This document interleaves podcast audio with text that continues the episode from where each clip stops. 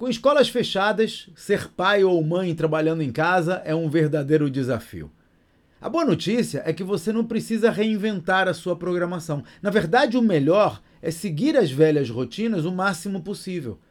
Manter a programação regular facilita o trabalho e as rotinas familiares.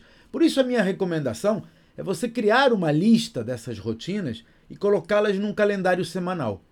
Em seguida, atribua a cada tarefa um tempo, definindo limites para o horário de trabalho, tarefas domésticas e cuidados infantis.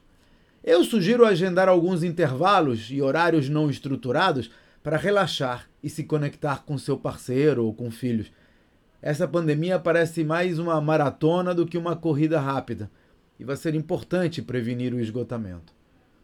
Aproveitar a sua programação atual, em vez de começar do zero, vai ajudar você a fazer o melhor para se manter produtivo no trabalho e presente em sua casa. Esse é o tipo de questão que abordo nos meus treinamentos para mostrar aos empresários como se adaptar às mudanças do mercado. Conheça os detalhes no meu site claudionazajon.com.br.